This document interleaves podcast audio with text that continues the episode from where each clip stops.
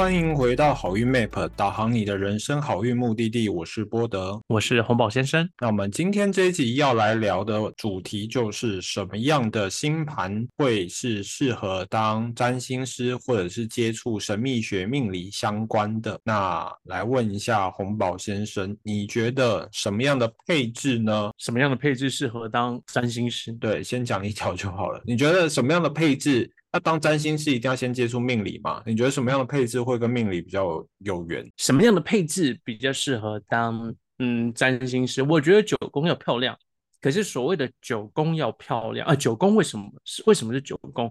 九宫指的会是专业科目，对，因为我觉得因为九宫哦。应该这么讲，因为占星本身并不是一个太简单的科目，它所需要的学历背景其实有一点多，而且很丰富，而且它所需要的条件也也丰富性也非常的呃多元，所以你可能要够灵活。你才能好好发挥它占星应该会要拥有的一种特性，对，所以九宫要漂亮。可是什么叫做九宫漂亮呢？不一定是九宫宫内漂亮啊，是九九宫公主所落的地方可能也要漂亮，等等的，就是泛九宫都得漂亮。九宫除了代表的是你刚才讲专业领域之外，它还跟命理有什么关联性吗？命理啊，因为它有神性的这一块在里面嘛，神学的这一块。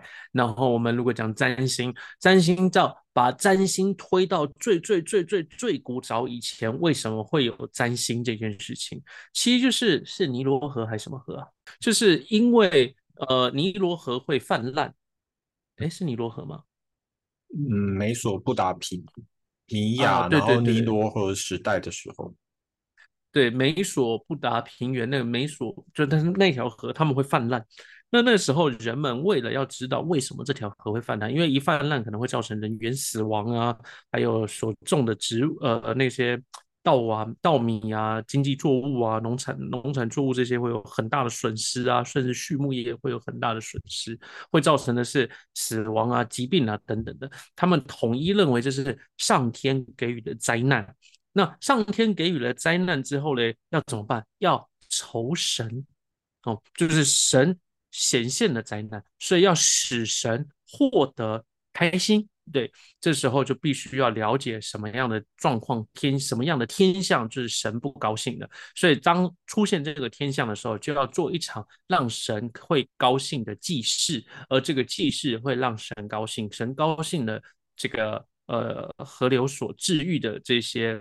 呃，流域所经过的这些地区，就会获得了国泰民安啊、风调雨顺啊等等这样子，所以它有很高的神性，所以归九宫。虽然现在就是占卜跟命理还蛮普及的，但以前占卜命理它其实都是皇家贵族、祭师才会去接触，一般的普罗老百姓是不太会去接触的嘛。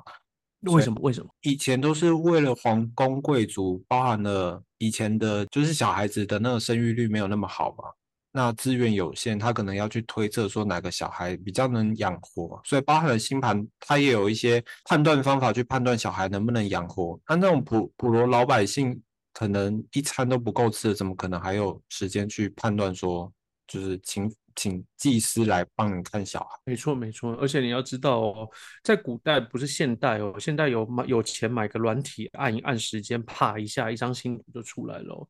在古代的一个占星师，你除了是天文学家，你还要是个数学家。对，为什么？因为那个圆呐、球体面积啊、什么弧度啊，你还要观测啊，那个行星如何旋转呐。等等的，你是在平面上面要画出一张星图，那要非常强的数学，所以基本上呢，你要是天文学家，你要会计算时间，你还要会画画，你还要会会会数学，对，所以你是请一生的精力精力去学习这样子的一个学科，并不容易的，所以这可能不是一个农业时期，甚至是序列，呃，就是呃。更古老的那个畜牧那一个时期，甚至是打猎狩猎的那一个时期啊，能够呃的平民老百姓能够养成的一个单位去做的，所以是一个国家甚至是一个部落才会养得起一个呃技师或者是一个占星师这样。那以前在占卜命理这件事情啊，普世上面都会认为跟神、天空、宇宙有连接嘛。有时候这种跟宇宙、上天有连接的，在比较古代的时候，都会被认为是那种皇家贵族专属的权利。而包含了埃及会认为说他们的法老是太阳神的转世等等的。那这些其实也都会跟九宫这些比较高等领域有关。所以，如果今天一个人九宫状况好，他如果没有去接触神秘学，那你觉得他可能会去接触什么事情？如果九宫状况好，没有去接触神秘学的话，那应该就是贵族。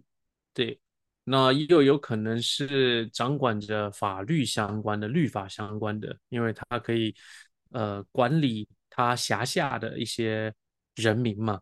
那用什么样的方法？因为他更高贵了一点，所以他可能会定定一些他们所谓的律法或者是条规，然后用这样子的。那就像早期我们有那个宗族系统，就会有族规啊、乡规啊等等的这样子的一些东西，可能跟。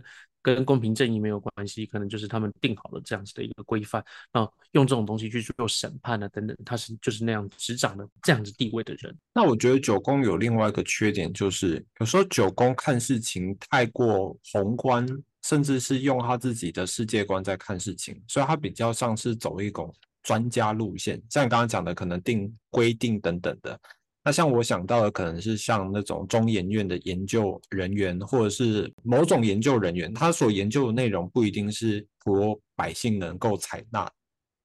所以有时候九宫的好处是他们很专业，然后追根究底。那可能坏处就在于有时候会比较不接近老百姓的想法。原因是因为九宫的对面是三宫，比较像是老百姓的感觉。那你觉得还有哪些地方是应该？呃，成为一个占星师，必须要有相关联的宫位呢。我觉得除了九宫要强，代表专业性之外，那再来就是占星师，其实他还蛮需要有了解人心的，就是他要愿意跟人家相处。因为占星师其实有分好几种。有一些占星师是喜欢做研究的，呃，西方的占星师有一派就是可能他是不接个案，他是专门找文献在做研究，然后研究说可能以前这些时期留下了什么样的资料，他专门做翻译，那这就可能单纯九宫墙就好。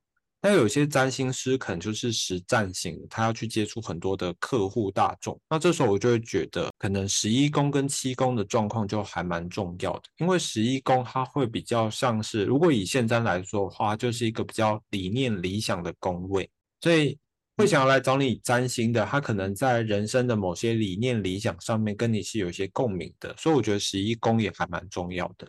再是七宫，它就会是比较能接触普罗大众的。这些工位，所以它相对我觉得也会还蛮重要的，因为好的技巧你必须要去推广给其他人，让大家能接受，那这也是一个占星师还蛮重要的一件事情，所以我会觉得七宫跟十一宫也相对的还蛮重要的。那像你，你觉得你的七宫有带给你在占星这个工作上什么样的帮助吗？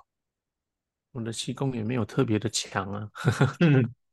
你刚不是还蛮 夸赞你的气功主心入庙的吗？啊，我觉得我的客人们其实都蛮直接的，而且我的客人们有的时候都还蛮蛮跑江湖型的。江湖型是那个火星带来的感觉吗？我觉得有哦。对，那有一些老板可能就是金星带来的啦。对，那可是，嗯，是吧？你觉得呢？如果是老板的话，应该是金星带来的。我觉得老板可能是那颗土星带来的哦。土星蛮像老板那种忍辱负重、一步一脚印、吃苦耐劳走过来。哦，也像哦，也像。对对对。那你如果要这样讲的话哦，那我根本觉得我的客人们就是那个土星带来的比较多哎。土星带来都是老板为主。那他们所聊的内容有不能公开吗？因为你的火星飞十二宫，有一些的确都不能公开。有时候签保密条款吗？是是没那么夸张，可是你也千万不要讲，因为那些事情你一听完就知道，全世界可能就只有你跟他会知道而已。你讲了，你不会有好处的。那我们可以在 podcast 上讲。我们刚刚讲了九宫、七宫跟十一宫，那这些我觉得是我们觉得是比较。跟占星师相关的星盘相位，其实其实我觉得啦，如果说你讲到现代，讲现代，我们要讲说一个现代占星师哈。那我觉得你刚刚讲九宫、七宫、十一宫嘛，对不对？嗯，那我觉得五宫也很重要啊，十宫也很重要啊。嗯，因为你五宫的话，你要怎么样娱乐性的来带来这些事情？你不一定要讲的很深哦，你只要能够推广它，然后你可以讲的很中意化，也许你就是一个好的占星师了。我们好不好的定义不是说你解的准不准，是你到底有没有把这件事情给推广出去嘛？你只要能做到的话，我觉得可能你比那种真正的学旧派的这种占星师比起来的话，也许你更厉害了。对，呃，十宫，你把它当成事业的角度去看的话，那十宫漂亮了，哇，那这这占星师也很厉害啊。所以说到底，我觉得不必要一定是呃拘泥在于哪一个星盘，没有错，可能哪一个宫位上面可能会有。比较容易产生占星师，或者是你想要进入这个行业，可能会比较好入入手的这样子的机会啊。可是说到底，就是你有没有很认真想要学？如果你有想的话，那应该我觉得你就可以提供大家一些如何成为一个占星师的 SOP，这样就可以了。SOP 哦，好，我觉得如果撇开星盘不看的话，如果你从小常常在生活环境当中有接触到算命。神学，我朋友很喜欢算命，而且你感觉到有兴趣这件事情的话，其实你某个层面来说，你要接触这块领域，就是有一定的。潜在因子在，因为我觉得一个人星盘会让你一直接触到这些事情，一定有它的原因。那我回过头来讲，如果我们刚刚定调说每个人都有机会当占星师的话，除了我们刚刚说九宫、七宫、十一宫特别强，可能很明显的征兆。那如果你今天也想当占星师，但却没有这些宫位的话，你可以怎么做？那你觉得 SOP 第一步应该？要怎么进行会比较好？乖乖上课，乖乖上课，对，读好呃一些基本要素，然后认真解盘，努力解盘。乖乖上课，我觉得很重要啦。你一定要系统性的上课，学好一脉一个逻辑，对，不要这里听一点，那里听一点。我曾经在一个群组里面，然后就里面有一些朋友，可能就是。东听一点，西听一点，然后拼凑出来的看起来有它的逻辑存在，可是请你认真听到底，就是它的逻辑全部都有问题。这里拼一点，那里拼一点，拼到最后就是你看不到它的它的主干架在哪里。主对对对对对对对，我觉得这很可怕哎，因为根本不知道你所讲的那个东西到底是什么中心思想，所以请你认真学好一个逻辑哦。就算你不喜欢古典占星也没关系，你好好的学现代占星。可是你不要去学那种太抽象、太太没学理的根据的东西，比如说灵魂占星。对，哦，好攻击哈！这是哎，地图炮嘛？什么是灵魂占星啊？我也不知道啊，就曾经有我曾经认识的一个。他说他是占星师，然后他说他就是晚上睡觉的时候就有人来教他占星，然后他第二天就会占星了。然后他就他的所有占星就跟通灵一样，他觉得说哦，因为你现在的水星在什么地方，你现在的哪一颗星是要我跟你讲什么事情，所以他说他那个叫灵魂占星。他说啊，然后他说他是学灵魂占星的，可是他说他是子时出生的，那他也不知道他是早子还是晚子，所以他不知道他应该要算是前一天生的还是后一天生的。我说。啊，你不是占星师吗？跟子时什么关系啊？四分钟一盘，你不知道吗？我以为是有专门的系统叫灵魂占星诶。那什么叫灵魂占星？我不知道啊。说那，我也是很好奇。看不到的事情，听到听不见的声音啊，然后称就觉知那觉知不了的东西，称之为灵魂，而不知其所以然的东西。你不如说它是量子力学，我反而觉得还舒服一点。也的确有一个量子占星啊，是是是，没有错。而且量子，牛顿提出了第一个呃第一个殿堂，说量子是粒子，然后到了最后，不知道谁说量子是波，然后开始变成粒子跟波的交织，然后既是量子，呃既是粒子又是波，这我觉得这都很棒。你能够提出如此的一个。论述就如同我刚讲的，不论你是古典占星也好，你是现代占星也好，请你有论述，你有论述，我绝对尊重你，因为你有主干。我希望你的学习过程是有主干的学习过程。嗯，我就算跟你不同面，我也会尊重你的发言权。为什么？因为你有主干。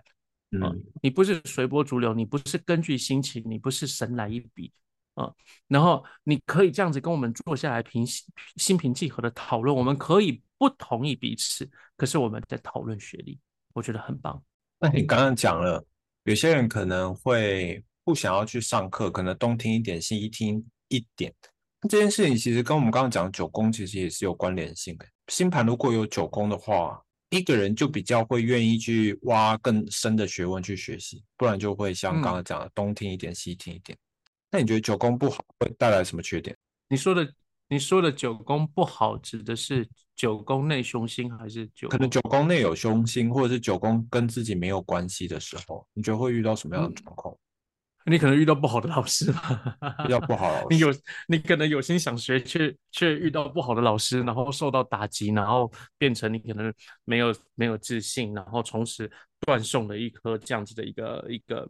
一个经验啊，也有可能啊，那有可能就是呃，你九宫内无心，又或者是你九宫飘到不好的地方去，你可能就是想要学，却却遍寻不到真正好的老师吗？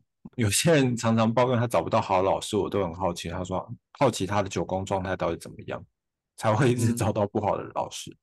那你觉得九宫不好有什么办法化解吗？如果九宫里面有一个。有一个土星，你觉得可以怎么化解？去找严厉的老师，呃呃，严厉的老师，还有吗？找老一点的老师可以吗？老一点的老师，严厉的老师，那那就是古板一点的老师，学旧派一点的老师。如果我今天找找的一个是年轻的、活泼的，然后比较弹性的，那你觉得那个土星会怎么发挥？那个土星，你可能也听不懂他在讲什么吧？对，就是整堂课会觉得压力非常大，整堂课就是压力的东西啊。嗯，好，所以这边带出了另外重点是，如果你星盘里面你一看，或者是呃，就是你会看书，或者是你有一些占星学的背景，那如果你发现你的九宫状况不好话，你其实可以找一些化解方法去化解，说说不定你可以找到其他更适合你的老师。对，然后我觉得你有了这样子的一个 SOP，不是你有了这样子一个主干之后，就请努力的解盘，非常认真的解盘，对，一直解，一直解，一直解，完整的解盘。对，其实现在我觉得我们呃学占星，我比较幸运的是，我可能比现现阶段学占星的朋友们比较幸运的地方，是我稍微再学的多一点时间。是让我累积了非常多的呃解盘量，对，然后这一点让我很吃香。可是你刚才讲说很积极学占星这件事情，其实也回到我们之前有有一集有提到说星盘里面动能强不强这件事情。所以以我看你的星盘动能还蛮强的嘛，所以你觉得你星盘动能强这件事情有没有让你更积极学占星，或者是你以前在学占星之的那个过程当中？你都是怎么跟人家要星盘？我都是怎么跟人家要星盘？你是会很主动要吗？还是等人家自己过来跟你星盘？我都是客人，对我基本上没有要过星盘。哦，他们都直直接主动给你。我的都是客人，对我都从客人这边看星盘的。对我很感谢我的初始客人们。那你这样算被逼成长的吗？就是客人逼着你。你要这样讲，我的星盘也蛮像的，不是吗？哦，火星追着你的金星跑。哎，那你觉得啊，你的盘当中啊，有没有什么哪一个位置或哪一颗星是让你成为占星师最最大的关键？我觉得我星盘里面的那个太阳在九宫，是我觉得我会接触命理，然后神秘学的最大关键。那我觉得分两个点，一个是太阳，它本身代表爸爸。那我爸爸在家里的时候，他对于信仰这件事情非常的重视。那我家以前是拜关公的，那其实那个关公跟我那个太阳和像在轩辕十四有点像。那再来是那个太阳，它本身在九宫，太阳它除了代表爸爸，它也代表我。我对于那种。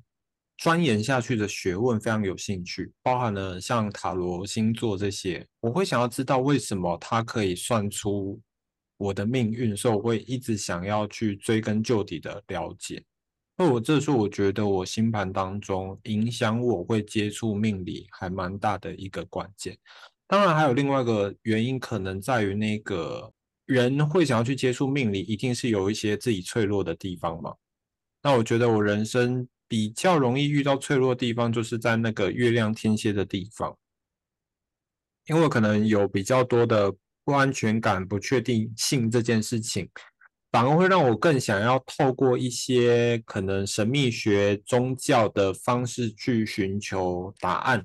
那这也可能是我觉得我会一直接触神秘学，进而成为占卜师、占星师的一个原因。我觉得，如果以中国的角度来讲，十二宫哦，我们叫做极二宫啊。在十二宫，如果像月亮在这个位置上面，我们会认为叫做异路公民那异路公民吼。就有可能是去当命理老师啊这一种的哦。那因为你路落在这里，所以你可能会更认真想要往这一个角度去发展。嗯，所以不是太阳，是月亮。太阳太阳没有问题啊，太阳没有问题啊。对，太阳没有问题啊。嗯，我只是想要想办法合理化你那一颗月亮。那你要说真的，你那个月亮零度了，也没跟什么其他人有多一点的。连接啊，对，那你如果硬要说的话，你还不如说那一颗太阳，太阳旁边还跟一个凯龙差了一一度，对，所以可能还有一些磨难啊等等的，让你从很多的呃经历遭遭遇呃 suffering 当中获得了很多的呃智慧啊，suffering gain wisdom。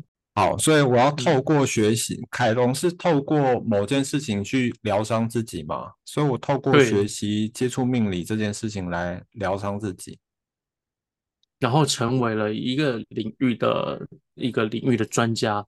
嗯嗯，为什呃，刚刚有讲到为什么会想要透过命理、算命、宗教去疗愈自己的不安？原因是因为有些事情啊，很难用肉眼去发现答案，你就会想要去用。超自然的力量去解说答案，就是说，有些人来算塔罗牌，他就问说对方爱不爱他，喜不喜欢他，还在不还有没有在意他这件事情，这些都没有办法肉眼可见。所以像这种月亮天蝎，就是会很敏感、很在意这件事情。那你刚刚讲零度嘛，也可能因为零度的关系，没有跟任何人、任何行星有相位，可能也会那个敏感没有办法找到一个宣泄口。所以我就只能靠就是钻研学问这件事情来找到我的一个排泄排泄情绪的一个管道。嗯哼哼哼，我想多问一个东西，你如果不觉得不适合，可以剪掉。嗯，你看得到鬼吗？我看不到鬼，但是我从星盘看，我觉得我应该是接看得到鬼的星盘。哦，你看哪一个？看哪一个哦？我看我的星盘，月亮在十二宫，跟灵界有关。然后我看我的太阳跟宗教有关，然后太阳跟月亮有反映射的关系，所以我可能本身在十二宫领域上面是会有一些接触的。那在土星在三宫，三宫之前在学习的时候有提到，它可能跟灵界的出入口有关，所以太阳跟土星也也有相位。那本身我的命主星旁边又跟着一个十二宫主星，虽然相位没有那么紧密，但它本身也跟鬼这些事情有关。所以我在解读我星盘的时候，我会觉得我可能在某个时刻下，或许会接触到超自然的事情。可是，可是可是你也你你感受得到这些超自然吗？我可以感受到不舒服的感觉，但我看不到他们。哦，我是因为我很在意你那个冥王。冥王哦。哦哦，冥王怎么了吗？就就十二宫啊，对。之前有一个很久很久很久以前，在接触现占的时候，有一个阿姨说，冥王在十二宫是因为前世造成的杀戮太多了。这 一件事情让我满头问号。OK，这我不知道。对，总之我是，总之我是觉得你这一个。你的这一个星盘我觉得很漂亮啊，最起码九宫这样子的一个配置，然后月亮的这个配置，月亮说看起来算是没那么漂亮，可是因为月亮会让人激起努力向上学习的一个呃斗志，所以我觉得这应该也是很让人觉得可以好好学习占星啊，或者是这个领域的星盘吧。嗯，太阳那么强，我一直觉得自己太阳在九宫又那么强，所以我一直很相信我的教学一定是没有问题。包含问题哦，包含我找到的老师，就是我从接触身心灵到现在接触的老师，基本上都我觉得都是很正派，而且教的都很有内容。所以其实我就此我还蛮相信我太阳在九宫是还蛮有力量。唯一就只有一次遇到还蛮雷的老师，就是去学灵摆。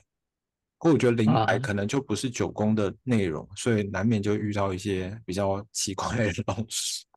嗯嗯嗯嗯嗯。所以为什么今天在刚开始讲的时候，我们提到比较多九宫的原因，就是因为，呃，我可能也是从我自己星盘投射出去，我会觉得九宫对于成为占星师这件事情也是蛮重要的。那洪宝先生，你觉得呢？我就是觉得九宫蛮重要的啦。对，然后。呃，成为占星师来讲的话，以我的星盘来看，嗯，并不是因为九宫吧，我觉得，对，那是可能就是无心插柳吧，对，嗯，我觉得你可能是因为工作而导向接触这个算命神秘学的，那像我可能是因为感情而接触神秘学，我们切入点可能不太一样。我可能就是那种天生就对于这个这个世界很很敏感的那一种人吧，对，所以可能可能就更多喜欢了这一些东西，可能就是因为更喜欢了这一些事情，所以就更不喜欢虚无缥缈、没有没有嗯根据的一些理论，对，就希望所有东西都要有根有据。对，嗯，因为你本身工作类型还蛮多嘛，除了占星师，那你现在还是珠宝鉴定师，那你本身也是法师，所以你星盘就是还蛮丰富的。还有方疗吗？我觉得特点就是来找你的客人都还蛮可能是老板命的。好，所以想要成为老板就去找红宝先生，想要成为老板就来找我，所以这个理由蛮好的哈。对吗？嗯，好，所以我们这期就是浅谈一下我们两个个人的状况，来分析一下什么样的星盘适合当占星师。那就像我们刚才讲的，任何人都有可能可以当占星师，因为你会听到我们这一集，就代表你对于占星师有兴趣，特别你又听到最后的尾声。那如果你未来真的有想要朝占星师发展，那你也不知道你该怎么去努力的话，或许透过我们。占星解读咨询的过程，我们也会跟你讲说什么样的星盘，你可以当怎么样的占星师，这也可能是一个方法。那如果你对于这一集有有感觉到有回响，或者是产生共鸣的地方，你也可以在留言处留言你的星盘资讯。或许我们有时间，我们会在下一集的时候拿你的星盘状况拿来跟大家分享。如果你喜欢这一集的话，也可以分享给你喜欢占星的朋友。那我们今天这一集就到这边，我是波德，我是红宝先生，那我们下周见喽，拜拜，拜拜。